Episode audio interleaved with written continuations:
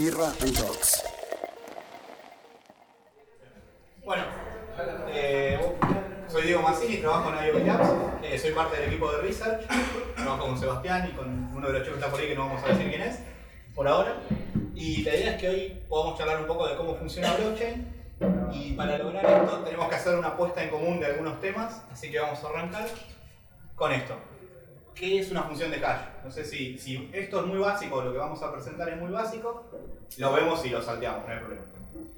Eh, una función de hash básicamente es una función matemática, perdón al matemático que está por ahí, que toma una entrada de datos muy grande, arbitrariamente grande, y nos devuelve eh, una cadena de caracteres de longitud fija. Independientemente de la cantidad de datos que le demos, nos va a devolver siempre la misma cantidad de caracteres. A esta función le vamos a pedir un par de cosas. Primero, que no tenga colisiones. O sea que dado dos conjuntos de datos distintos de entrada, nos dé siempre un hash distinto. Eso nos va a permitir usarlo como huella digital de esos datos. Y lo otro que le vamos a pedir es que no sea invertible. Que dado el hash, yo no pueda recuperar los datos de entrada. Adicionalmente, una propiedad más que nos gustaría que tenga es que un cambio en los datos de entrada pequeñito nos genere un cambio muy grande en la salida, para fácilmente detectar que los datos fueron alterados. Claves pública y privada. Eh, de criptografía no vamos a ver mucho, vamos a ver solamente esta pequeña introducción y una, una operación. Eh, un par de claves pública y privada es un par de números que están eh, ligados, un par de valores que están ligados por una propiedad matemática. Se generan a partir de un número aleatorio muy grande. Imagínense tirar un dado 256 veces, anotar el resultado, aplicar una operación matemática y de ahí obtenemos el par de clave pública y privada como dice ahí, se utiliza en criptografía asimétrica. La clave privada nos va a servir para firmar datos y eso va a ser prueba suficiente de que nosotros firmamos esos datos. Y eh, la clave pública es la que nos va a permitir hacer la validación de esa firma. La privada la tenemos que almacenar en forma segura, porque cualquiera que tenga en poder esa clave la va a poder eh, usar para firmar datos en nombre nuestro. La pública la podemos distribuir tranquilamente porque no hay forma de reconstruir la privada desde la pública. Eh, y por último, prueba de trabajo. Una prueba de trabajo es una solución a un problema que sea eh, difícil de resolver. ¿Sí? Puede ser cualquier problema. Las propiedades que debe tener son, bueno, que sea difícil de resolver, pero tiene que ser muy fácil de verificar. Y a su vez, nos gustaría que tenga eh, dificultad adaptable. Esto lo podemos ejemplificar con un sudoku. Resolver un sudoku no es muy difícil, pero tiene una cierta complejidad. Su verificación es muchísimo más fácil. Una vez que a mí me dan una solución de un sudoku, es fácil ver que es válida o no. Y si quiero hacer el problema más difícil, agrando la grilla de números, y si lo quiero hacer más fácil, la chico. Con esto creo que está, podemos arrancar con el resto. ¿Hasta ahora todo bien? Ahora vamos a qué es una blockchain. La palabra está bastante abusada para definir un montón de cosas.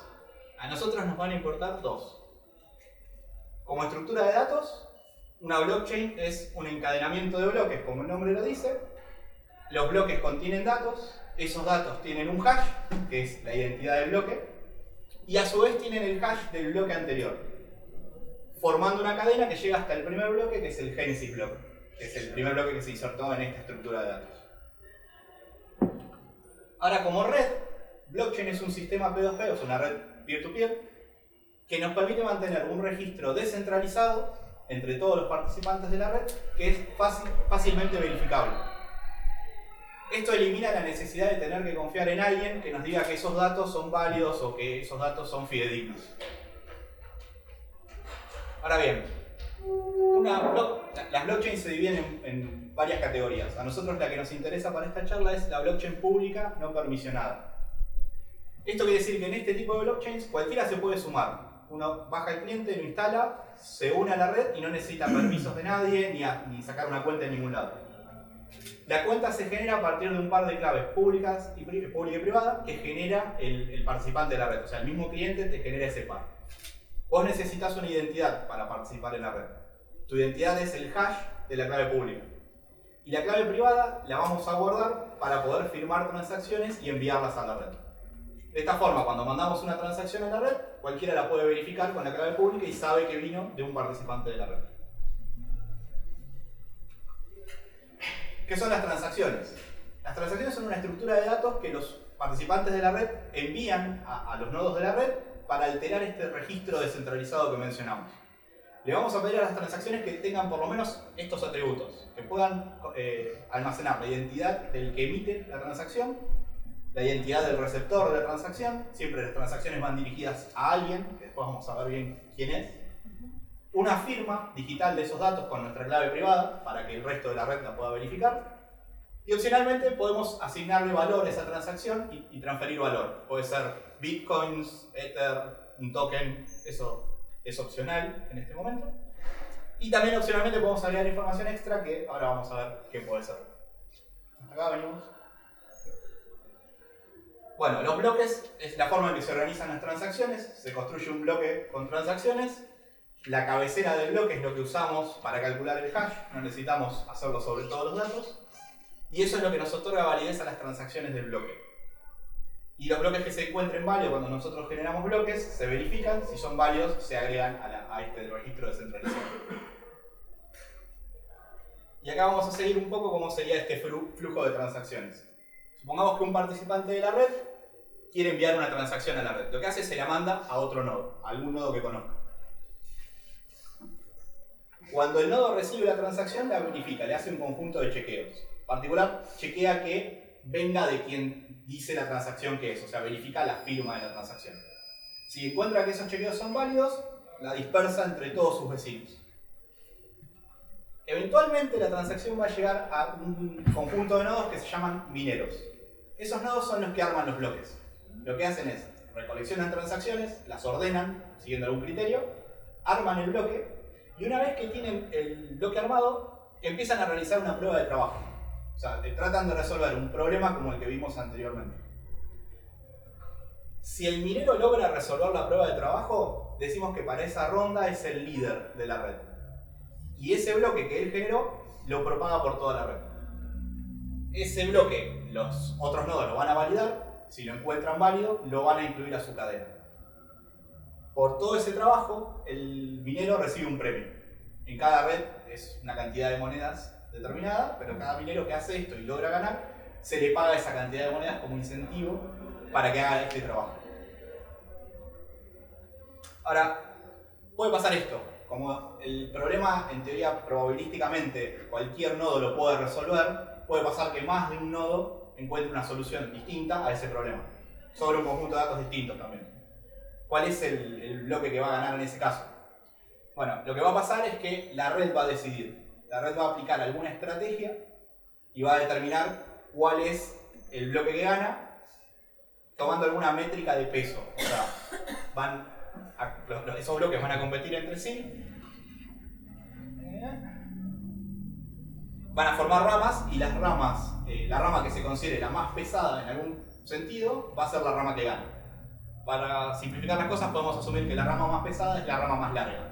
O sea, dos nodos generan bloques, esos bloques coinciden en, o sea, en el mismo tope de la rama, o sea, tienen el mismo padre.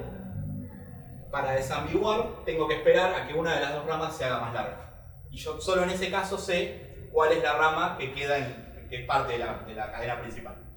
Por eso decimos que en blockchain no, tenés, no tenemos eh, finalidad. O sea, una transacción que nosotros mandamos a la blockchain no podemos decir que por haberla enviado ya es parte de la blockchain. Tenemos que esperar que quede en la rama, o sea, en, la cadena principal. O sea, lo que tenemos es consistencia eventual. Bueno, y por último, eh, contratos inteligentes. No sé si se acuerdan que yo les comentaba que en, las transacciones hay un campo adicional, un pedazo de espacio que podemos mandar información adicional.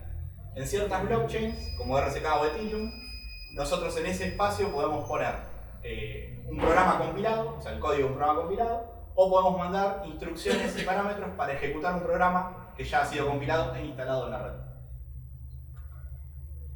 Básicamente un, contrato, inteligente no es más que un programa que está instalado en la red, o sea, está instalado en, esta blockchain. Y los usuarios para desencadenar la ejecución de ese programa mandan transacciones firmadas al address de ese, eh, contrato, de ese, de de ese contrato inteligente. Por eso les decía que no solo los participantes tienen direcciones dentro de la red, sino que los contratos también tienen direcciones dentro de la red. Podemos ver al smart contract entonces como una máquina de estados. Cada vez que mandamos una transacción, desencadenamos ejecución.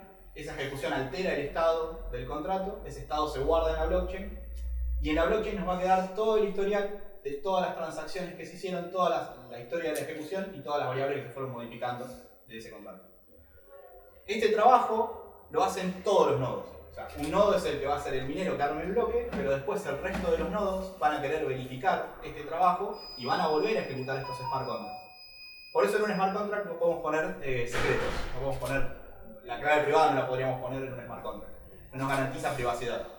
Lo que sí nos garantiza es que como todos los nodos van a seguir el mismo proceso, o sea, la ejecución va a ser determinística, todos van a llegar al mismo resultado y van a alcanzar consenso, entonces podemos verificar que el comportamiento de los nodos en esa ejecución es honesto. Y con eso te cedo. ¿Estamos bien hasta acá? o? Fue muy rápido. ¿Tienen- Fue demasiado rápido. Perdón. Bueno, de última tenemos después los 20 minutos de... Sí, sí, sí. Eh, ¿Tienen preguntas hasta acá? ¿Se van teniendo? No sé si ya tenían, tenían experiencia allá en blockchain, ¿habían escuchado algo? Sí, ¿no? Algo, ok. ¿Tuvieron la experiencia de comprar alguna criptomoneda o interactuar con alguna criptomoneda? ¿Sí? ¿No? A ver, levantemos la mano los que sí. Bueno, bastantes. Eh, Si levante la no mano. tenés el micrófono, si querés pasarlo. ¿Me escuchan bien o quieren? ¿O ahí ahí me escuchan? ¿O quieren? Sí, acá escuchamos igual. Avísenme si no escuchan y, Sí, sí. ¿Se escucha? y metemos. Eh, ¿me querés la presentadora? Sí. Ok, porque ahora nos vamos a meter a hablar de, de sidechains, pero para entender un poco de sidechains tenemos que reforzar un poquito estos conceptos, sobre todo en, en lo que es la aplicación. ¿Por qué surgen la, cuál es la misión, cuál es el objetivo que tiene la sidechain? ¿sí? Y para eso vamos a entender de dónde sale blockchain. Blockchain existe gracias a una tecnología que supongo que saben cuál es. ¿Cuál es? A un, un concepto que está dando vueltas. Bitcoin. Exacto.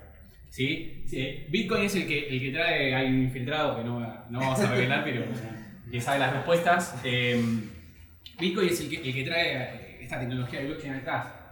O sea, se creó como un sistema de pagos descentralizado de persona a persona basado en una tecnología que era blockchain. ¿sí? Con todos estos conceptos que explicó Diego. Ahora, Bitcoin, ¿por qué tiene tanto valor? Porque tiene muchas propiedades que lo hacen hoy la reserva de valor y una muy buena forma de transferir valor directamente sin la necesidad de intermediarios, ¿no? Pero solamente transfiere valor, no tenemos capacidad de, de usar estos contratos inteligentes o de hacer más cosas, ¿no? Eh, y no solamente es la única limitación que tiene, sino también tiene un, un tema de escalabilidad que lo hace bastante limitado. O sea, yo tengo que hacer una transferencia a un amigo que está en China y probablemente me, me convenga usar bitcoins. Pero si tengo que pasarle algo al kiosquero de la esquina para comprar un alfajor, ir a pagar con bitcoin es un problema porque tiene un tiempo de, de validación de 10 minutos. ¿sí? O sea, tenemos que esperar 10 minutos para que se, para que se confirme un bloque. Entonces, si yo hiciera una transacción para ver si se termina de confirmar o no, tengo que esperar 10 minutos. Nadie acaba de esperar 10 minutos con el alfajor en la mano sin comérselo, ¿no? Pues, un hambre. Entonces, y eso en cualquier lado, imagínense que van a un supermercado lo mismo, si fueran a comprar ropa lo mismo. O sea, es un problema de implementación grande que tiene Bitcoin, ¿sí? Y puedo hablo mucho de Bitcoin porque fue la primera y porque es la, que manda, ¿sí? Miren el valor de, de todas las criptomonedas, la que más vale es Bitcoin, la que más confianza genera es Bitcoin. Y no es poca cosa la adopción, ¿sí? Eh, lo mismo que las redes sociales. Yo escucho mucho en redes sociales que nadie usa Facebook y sigue siendo la aplicación más usada de, de- de los celulares del mundo. ¿sí? Eh, nadie la usa, pero todos la usan.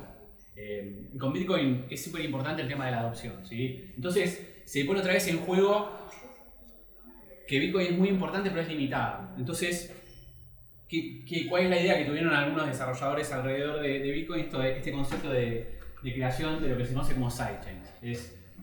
Ok, Bitcoin es buenísimo en lo que hace, Bitcoin no va a cambiar lo que hace porque tiene una serie de paradigmas alrededor y un montón de gente súper fanática que lo mantiene, que eso también da confianza porque yo sé que no van a alterar cómo está hecho, eh, además de que el, el código digamos es open source y, y se puede ver, su funcionamiento no cambia y lo hace bien. Entonces eso nos da muchísima confianza, pero si yo quisiera plantear otros escenarios estoy muy limitado. Entonces grupo de gente que, que desarrolla empezó a decir cómo podemos aprovechar estas ventajas que tiene, que tiene la- las blockchains. No, no solamente Bitcoin, pero Bitcoin es la principal, la que más sidechains eh, tiene alrededor.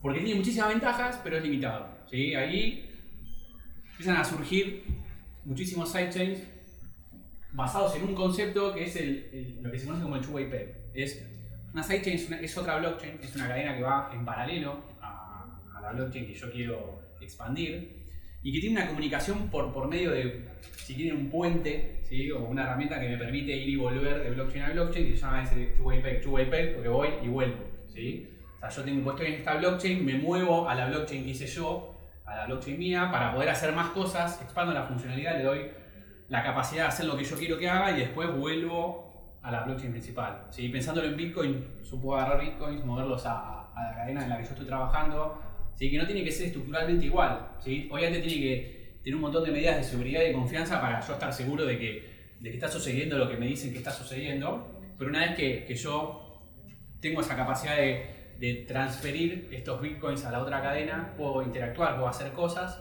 y después cuando, cuando quiero los vuelvo a, a poner en la cadena principal. Si quieren verlo de otra forma, es como cuando van al casino, ¿sí? Y ustedes no juegan con dinero, con dinero, con billetes en el casino. Ustedes van, compran unas fichitas, adentro del casino juegan con las fichitas y después vuelven a recuperar el dinero, ¿sí? Cambian fichas por dinero. Eso sería como un two-way peg del casino, ¿sí? Yo cambio dinero por fichas, juego y cuando vuelvo lo vuelvo a recuperar, ¿sí? Eso es lo mismo que pasa en la sidechain. En especial vamos a hablar sobre RSK, obviamente porque es donde más experiencia tenemos y además, bueno, somos eh, una, una plataforma que, tuvo su nacimiento acá en, en Argentina, ¿no? Entonces, también es muy importante porque el equipo principalmente está acá en Argentina, ¿sí? Y eso les va a dar eh, muchísima proximidad a la hora de, de- de poder interactuar. Como decíamos al principio, si ustedes están en una etapa universitaria, si quieren hacer algún, desarrollo o, alguna tesis o algo, es muchísimo más fácil interactuar con un equipo que está acá y que habla el, mismo lenguaje que ustedes, que eh, por ahí encontrar a alguien que está en otra parte del mundo y que no, no tenemos contacto, ¿no? Entonces RSK es una sidechain. Vamos a ver las características que tiene RSK como sidechain. Si no nos vamos a meter a la plataforma en sí, sino que vamos a ver por qué es una sidechain y cómo implementó, cómo se convirtió en una sidechain. ¿sí? RSK es la primera plataforma de contratos inteligentes con estas capacidades que, que contó Diego, aseguradas por la red de Bitcoin. O sea, básicamente lo mismo que hace Ethereum, que lo hace bien Ethereum, lo implementa asegurada usando la seguridad de Bitcoin y la confianza y la adopción que tiene Bitcoin. ¿Por qué? Porque Ethereum para implementar esto que, se le ocurrió usaron su propia blockchain. ¿sí? Tuvieron que hacer una blockchain independiente y no aprovecharon las ventajas que ya tenía Bitcoin como, plataforma. ¿sí? Entonces, lo primero el, primer, la primera atributo que se desarrolló es la capacidad de entender la Ethereum Virtual Machine. ¿sí? Ah, ¿Quién de acá es desarrollador? ¿Son desarrolladores de software? ¿Sí? ¿No? ¿Sí? Bueno, bien. Eh, ¿Conocen Java? Sí, supongo que han desarrollado. Vieron que Java tiene la Java Virtual Machine. Que lo que hacen ustedes le pasan un, código, un bytecode, un- una serie de dígitos y la máquina virtual es la que interpreta. Y eso hace que sea multiplataforma, porque nosotros compilamos en cualquier plataforma y después la Virtual Machine se encarga de traducir eso a- a la ejecución que queremos que haga. ¿sí? Acá pasa algo parecido. Solo que esta Virtual Machine obviamente entiende determinado bytecode, que es el que Diego dijo que guardamos dentro de la blockchain. Y es la misma que, Ethereum. Esto a lo que se va a traducir es podemos usar las mismas eh, herramientas de desarrollo, ¿sí? podemos compartir el lenguaje o, el entorno de desarrollo que usamos habitualmente y sobre todo que los contratos son los mismos. ¿sí? Yo puedo usar eh, cualquier contrato inteligente en una blockchain o en la otra. ¿sí? Eso es súper importante también a la hora de pensar en una sidechain porque muchas veces estos conceptos de sidechain lo que buscan es adaptar desarrollos que están implementados sobre una blockchain en otra. ¿sí? Como, como si fuera un adaptador. ¿sí? Y esto no es un adaptador en sí por, por la parte técnica, pero podemos entenderlo como una forma de poder portar nuestro desarrollo a, a Bitcoin. ¿Por qué digo a Bitcoin? Porque en los contratos de Ethereum nosotros, los contratos tienen la capacidad de recibir fondos y transferir. ¿sí? Pero lo hacen sobre, sobre su propia criptomoneda que es Ether. El Ether es el token que usa Ethereum para sus contratos. ¿sí? Ahora imagínenselo hacer lo mismo usando Bitcoin como moneda. ¿sí? Y eso es lo interesante, porque yo tengo mi, contrato y lo puedo usar sobre Ethereum, lo puedo usar sobre, sobre Bitcoin y así con el concepto de sidechain yo puedo ir también utilizando en otras plataformas. ¿sí? Otra parte importante, bueno, esto, esto ya un poco lo contamos en Chuaiped, pero lo que hace básicamente es, yo tengo bitcoins, lo muevo a la cadena de RSK para usarlos en los contratos y después los puedo volver a recuperar como. ¿sí? Obviamente esto tiene un montón de detalles técnicos en el medio, que después si quieren les contamos en más detalle, pero es Esto es la clave de las sidechains. ¿sí? Las sidechains es súper importante que yo pueda hacer esto. Y este es otro, otro de los puntos importantes porque acá es donde aprovecha las ventajas de Bitcoin. Porque hasta ahora lo único que hizo es hacer contrato inteligente, pero ¿por qué utilizo a Bitcoin además de usarlo como moneda? Bueno, ya dijimos que Bitcoin es la más adoptada y es la más segura. Cuando digo de seguridad, es porque hoy en día medimos la seguridad de una blockchain en base a la capacidad que yo tengo de atacarla. ¿sí? Bitcoin, su punto más fuerte también es su crítica más fuerte, ¿no? Eh, la, crítica más fuerte es que consume mucha electricidad, mucho gasto, mucho consumo energético, ¿sí? Pero a su vez es su mayor ventaja, porque ese poder energético se traduce en costo económico. Así, a mí me cuesta dinero validar la red. También me da recompensas, ¿no? Porque si no nadie lo haría. Evidentemente los mineros ponen su poder de cómputo a disposición para, para validar transacciones y a, a través de eso tienen recompensas, pero también invierten, ¿sí? Tienen gastos. Ahora, si yo soy un atacante y quiero vulnerar la red de Bitcoin, yo tendría que, por ejemplo, vulnerar el 51% de los nodos de, la red. ¿sí? Y para hacer eso yo necesito tener el poder de cómputo tal que sea el 51% de la red de Bitcoin. ¿sí? Imagínense que la red de Bitcoin, hoy hashing power es altísimo, imagínense que en China es, más económica la electricidad, hay gente que tiene invertido eh, kilómetros en computadoras minando, el costo que, es para un atacante poder hacer eso. ¿sí? Les puedo asegurar que atacar la red es muchísimo más costoso de lo que voy a recuperar. ¿sí? Si quieren pensarlo, de alguna forma es como voy a ir a, no sé, esto off the record, pero voy al, ki- al kiosco de la esquina y el esfuerzo que tengo que hacer para, para comprarme un alfajor es más de lo que de, la alegría que me da comerme el alfajor. ¿sí? Piénselo algo, algo similar, o sea, el atacante no tiene motivación económica para poder atacar la red, ¿sí? Y si, la tuvi- y si tuvieran que sea motivación por malo, es dificilísimo. Es dificilísimo. Entonces, eso hace que sea súper seguro. Y lo que hace RSK es aprovechar esa seguridad utilizando la, la misma estructura de minería que tiene Bitcoin. ¿sí? Aprovechas los mismos mineros con el mismo consumo energético y el mismo cómputo que hace para poder validar la, la red de Bitcoin, la reutiliza para validar también la red de RSK. Entonces, así es como aprovecha las ventajas de, de Bitcoin usando, digamos, siendo una sidechain, ¿sí? no solamente con el QVP y, usando Bitcoin moneda, sino también aprovechando la seguridad. Esto como para darle un, pasito más, una vuelta de tuerca, es pensar un poco a futuro. ¿Para dónde van a ir las sidechains? O sea, hoy ya existen algunas, se están desarrollando otras, pero ¿hacia dónde van? ¿Cuál es el, destino de estas sidechains? ¿sí? Porque hoy en día podemos pensar que vamos a tener algunas, algunas blockchains fuertes como Bitcoin, ¿sí? y vamos a tener algunas sidechains, por ejemplo, como RSK, y después vamos a tener aplicaciones, que es lo que tenemos acá, ¿sí? los casos de uso finales, por ahí la- la- las, las herramientas que ustedes tienen en la cabeza, que "Che, esto estaría buenísimo que suceda, por ejemplo, en Bitcoin o, o usando criptomonedas o generando un token, etc. Pero la realidad es que hoy, entre los casos de uso que tenemos en la cabeza y las sidechains, a pesar de que las sidechains, fíjense que nos acercaron un poco más a los casos de uso, ¿sí? tenemos Bitcoin acá, RSK, todavía estamos lejos. ¿Sí? Hay, una capa en el medio que lamentablemente existe. ¿sí? Y esto lo van a notar si son desarrolladores cuando se pongan a, querer interactuar con blockchain todavía, las herramientas están un poco escasas. ¿sí? Hay, pero, pero todavía están muy falto de desarrollo. Entonces, el próximo paso va a ser que existan servicios de infraestructura intermedios para poder interactuar con estas sidechains. ¿sí? Entonces, no solamente vamos a tener casos de uso, sino que vamos a tener aplicaciones centralizadas ya prearmadas, un poco lo que, lo que sucede ahora con las aplicaciones web, que ya hay motores que nos generan el- la estructura de las páginas web y nosotros vamos y cambiamos el contenido, casi que corremos una línea de comando y ya tenemos un sitio estándar armado. Entonces vamos a tener capacidad de motores que ya desarrollen aplicaciones, las aplicaciones en sí, las sidechains, las blockchain y además vamos a tener una capa de servicios. Y nosotros desarrollamos una que se llama Riff, que tiene algunos servicios, como tienen acá. Y les voy a contar dos, porque son los que ya están productivos, pero como para que entiendan un poco cuál es el futuro y qué, es lo que, lo que a futuro tienen que, tener en cuenta para, para poder desarrollar y además los beneficios que le va a traer usar servicios de, de infraestructura. ¿sí? Uno es súper básico, pero bueno, los que tienen, los que han com- comprado criptomonedas, ¿quién se acuerda su dirección, su adres de memoria? Yo no le- ahí no levanto la mano. F, E, hasta ahí llegamos.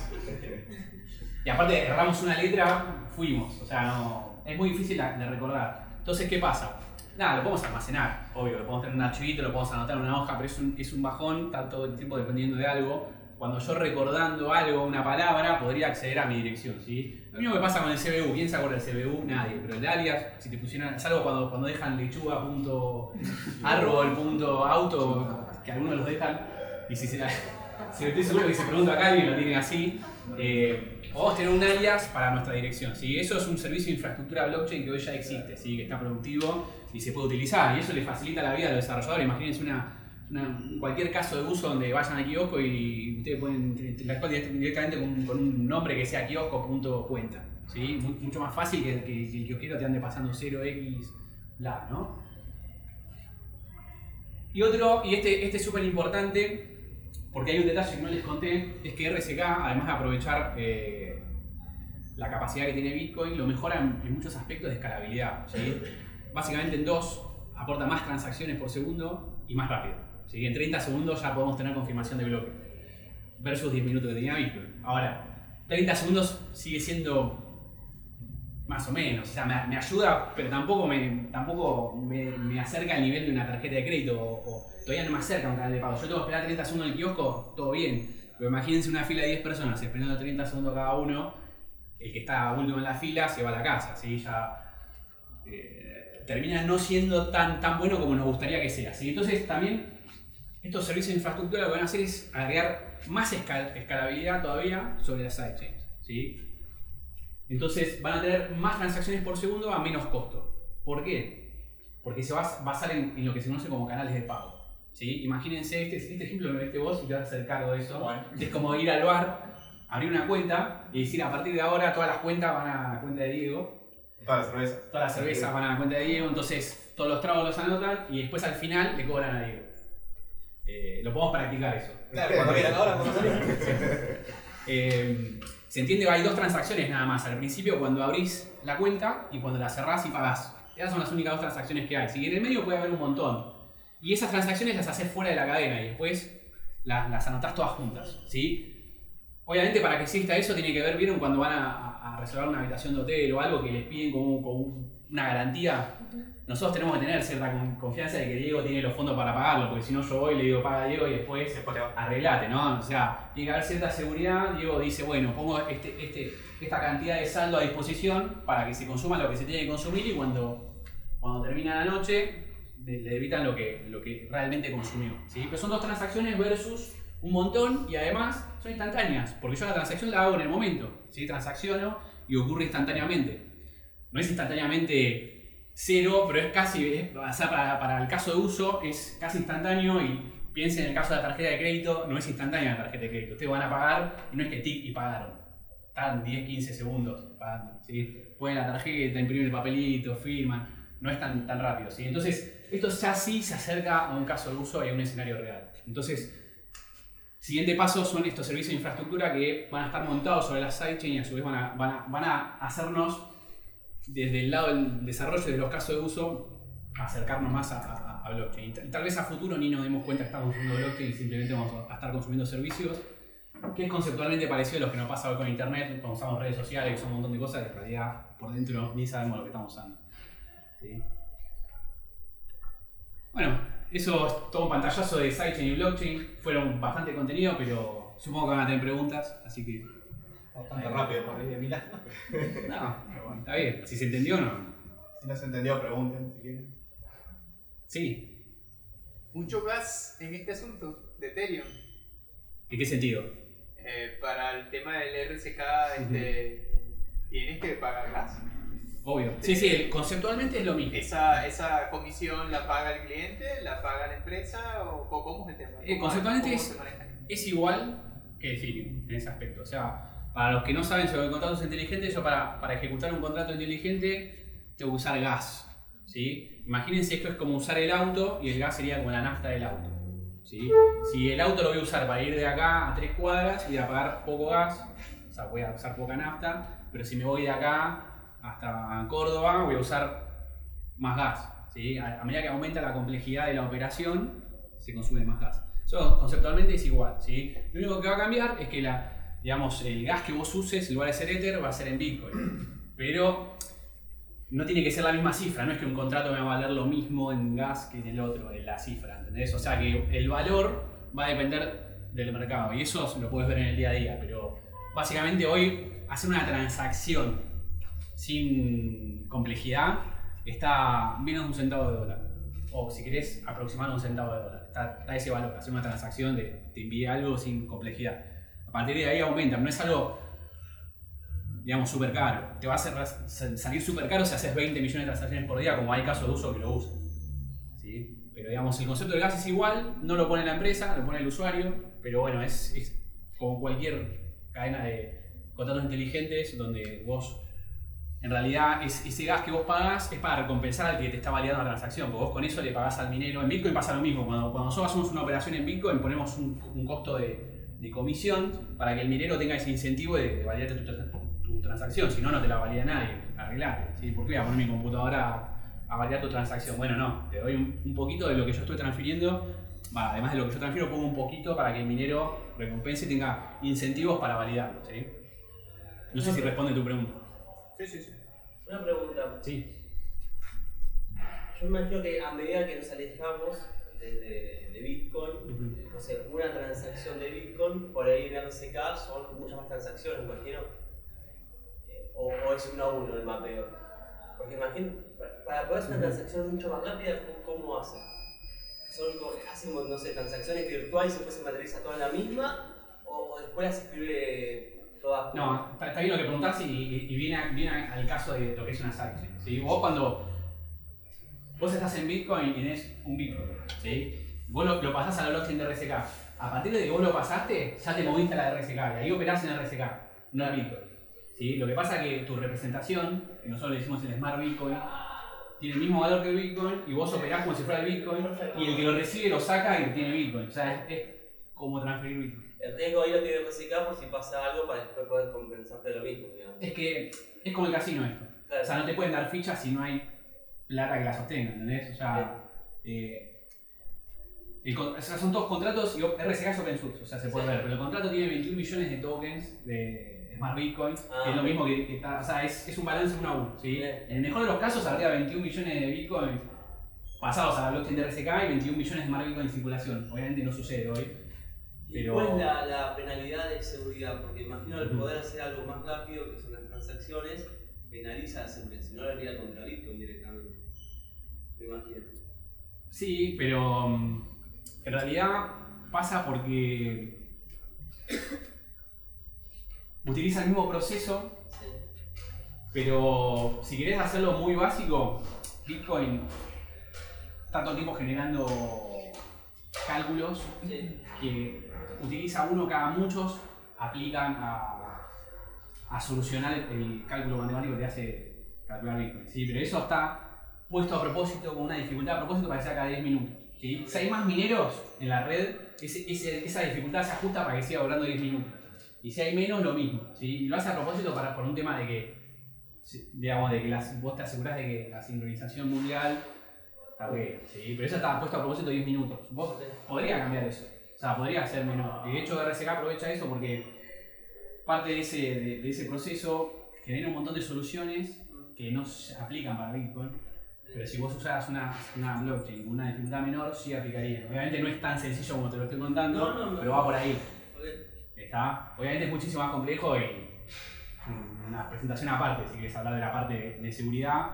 Digamos, viene por ese lado. Y también el, el tema del poder de cómputo que vos le, le estás asignando a la red. Eso es lo que más, eso es la, la seguridad real. O sea, cuanto más gente tengas vos aportándole seguridad a tu red, más difícil de vulnerar es y los mismos incentivos económicos. O sea, no hay gente que mine para RSK que no esté minando para Bitcoin.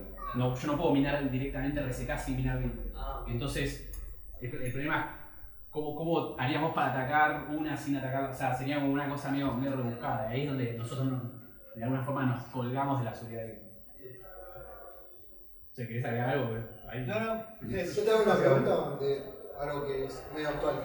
Eh, vos hablaste del tema del poder de cómputo y la cantidad de nodos, sé yo, y en estos días se está hablando de, de la supremacía de, la computación cuántica y de Google, que aparentemente llegó a un, a un estado de, de cálculo, de poder de cómputo muy grande. Eh, ¿Cómo, ¿Cómo afecta esto lo que ustedes están desarrollando? Dale, como que. Yo tengo la, la- la respuesta de manual, que es, o- sí. si nos estamos preocupando por Bitcoin, que Bitcoin dentro de todo es ajustar un par de... de- o sea, imagínate que Bitcoin llega a ser vulnerable por computación cuántica por una, una cuestión matemática de bytes, si querés. O sea, si vos expandís la, la- tu clave o lo que sea, ver, duplicás la seguridad. ¿sí? Ahora, el día de la computación cuántica salgamos todo corriendo, porque los sistemas bancarios y Todo. Corre muchísimo más peligro que, que Bitcoin. Bitcoin se puede adaptar a eso, digamos. O sea, es fácil, es trivial de un día para el otro, y no sé si es tan fácil, pero hay formas de, de ir de a, de a poco preparándolo para la computación cuántica. Ahora, me parece que hay que discutir un montón de otros aspectos de la seguridad antes que blockchain, porque Bitcoin está relativamente preparado para, para ajustar su seguridad y la mayoría de los sistemas que nosotros usamos no. O sea, va a ser parecido a lo que era el I2K, Claro, sí, sí, sí, está claro. una cosa así. Ahora, de ahí a que suceda, no sé, también hay muchas corrientes que dicen que lo de la computación cuántica todavía está como muy verde y falta muchísimo. En realidad, si incrementás el tamaño de una clave, del par de claves pública y privada, ya sos quantum resist. Y en el momento que ya eso no te alcance, es una buena medida. en RCK también, la seguridad de RCK también se puede cambiar fácilmente incrementando el tamaño de las claves y aguanta un ataque cuántico por ahora. Yo quiero ver los bancos que van a hacer, ¿no? Esas computadoras cuánticas es interesante. Bueno, gracias. Puedo hacer una pregunta, decime si no, no de sidechain, sino de lo que tiene que ver con las, con las blockchain, las privadas eh, Las no públicas, Las no públicas. como, la, la, como Hyperledger. Exacto. ¿Qué onda? A ver, lo que nos pasa, por ejemplo, nosotros trabajamos mucho con, bancos, eh, es un lugar mucho más cerrado, pero vos vas con cualquier solución de usar algo abierto y se espantan. Entonces es mucho más fácil entrar con algo que puedes instalar un premise, donde los algoritmos de consenso están controlados, sobre la cantidad de nodos están controlados, los mecanismos de seguridad, todo. Ahora, realmente hay una tendencia como que quieren usar eso no para criptomonedas, sino más para trazabilidad o, o manejar eh, eh, procesos entre varias organizaciones. y. Eso está avanzando, yo veo como que se quedó bastante. Eh, Está, ah, no sé si. No, no, eh, Ah. Man Está avanzando bastante. eh, de hecho, hace poco eh, hay una implementación de Ethereum que se llama llamada Pantheon, ahora se llama Besu. Se incorporó al, al abanico de proyectos de Hyperledger. Y es una, es una red de Ethereum modificada, pero que puede correr eh, internamente. O sea, es una blockchain privada, Bien. básicamente. IBM tiene la suya propia. Y nosotros estamos trabajando en un proyecto llamado RCK Enterprise también, por el mismo motivo. Sí, Caen sí, sí. clientes y te dicen todo muy lindo, pero Yo lo quiero. comparto una transacción con otro. Claro, lo que podés hacer ahí que te juega a favor, si sacás la moneda y los incentivos, porque no tenés que incentivar, in- incentivizar a los nodos para que hagan el laburo, porque son de la organización o de varias organizaciones, podés usar otro algoritmo de consenso, que no sea proof of work Claro, pues. y no tenés los 10 minutos o los 30 segundos, podés ir mucho más rápido y tenés mucho más control. Bueno, habíamos hecho unas pruebas de eso y de alguna forma interesante es salir de una empresa, incorporarse a varias y, y- y el premio, digamos, eh, por, por tener servidores y poder estar en la red era poder auditar los datos. Es decir, ¿vos querés tener los datos? Bueno, poner cargo a la disposición. Entonces cambia un poquito el, el- el- El incentivo. el incentivo, o el Sí. concepto de incentivo, digamos. Claro, claro. Bueno, Me, me cuelgo de, de ahí para agregar dos cosas más. Una es no pagas gas tampoco. O sea, si tu red es privada y tenés tus propias máquinas, no les, o sea, se paga de forma. Alguien paga ese hardware y el mantenimiento. No, bueno, Claro, sí, pero no, no pagas gas. No, o sea, verdad. que hagas una transacción o un millón es lo mismo. es lo mismo, Se claro. preguntas. Sí, sí, sí, no pasa nada. Eh, pero eso por un lado. Y por el otro lado, buenísimo, no pago gas, esto y lo otro, bueno, ¿por qué usar la pública? La seguridad de la privada versus la pública no, no existe, digamos, en algún punto. Si vos tenés un 10 nodos, son muchísimo más vulnerables. Ya hackeando 6 máquinas, ya está. Por decirlo burdamente, digamos, pero saliendo el 50% de la red es mucho más fácil una red privada que una red pública. Sí, después la seguridad viene más por los mecanismos tradicionales de, de esas máquinas que están atrás de un Claro. montón de cosas y no tan públicas. Y lo que suele pasar muchas veces es que igual, por una cuestión de transparencia, esas empresas están interesadas en hacer público algo, entonces hacen anchoring, o sea, publican algo en una blockchain pública. Como, como prueba, como evidencia de que algo pasó. Callás algo, por ejemplo, manejás licencia de conducir, por tirar algo. Emitís, emitís, emitís internamente y cada vez que emitís haces el cash y lo publicás en Bitcoin. Entonces queda una evidencia de que ese día es- eso sucedió. Sí. Yo, yo eso, no sé si existe el término, lo llamaba off-chain, porque las empresas tienen un montón de sistemas y dicen, no, pero yo quiero que todo esto que en, en una cadena de bloques. Entonces, hallaban cierta parte de, de, de su en base de datos, lo ponían en un blockchain privado Sí. y, y digamos, ah, ahora tengo una trazabilidad. Todo lo que no estaba ahí era off-chain, fuera de la cadena, lo tenían en su base de datos. Modificaban cualquier cosa en su base de datos y cuando iban a controlar los cash ya daban diferente. Claro, ahí sabes que algo cambió y lo que tendría que pasar es que deberías republicar el cambio. Siempre como una necesidad de que se usan blockchain, no sé ni por qué. Sí, bueno, sí, eso pasa. es otro tema. Ese es otro tema. Sí, sí, Pero generalmente off-chains, para por lo menos nosotros y el resto de la comunidad, se refieren a las tecnologías que hacen esto que contaba él, tipo Lumino o Payment Channels. Bien, Eso sería como prueba de existencia, por ahí, o Anchoring. ok, buenísimo. Y me quedó algo pendiente, vos habías preguntado lo del gas, quién paga el gas. Actualmente se está investigando algo que se llaman metatransacciones, es algo que nosotros también estamos revisando en RCK, que es encontrar una forma de que vos como usuario no tengas que pagar el gas, sino que alguien te subvencione la ejecución de esos smart contracts por algún motivo, porque es una empresa que hizo un desarrollo y está interesado en hacer onboarding de usuarios, o porque es, es gratis, porque es un servicio que alguien provee o de alguna organización. Entonces es como que vos transaccionás de la misma forma, firmás transacciones, las mandás, pero vos no pagás el costo de esa ejecución. Lo paga alguien o lo paga un crowdfunding. Es un área de investigación que está bastante buena.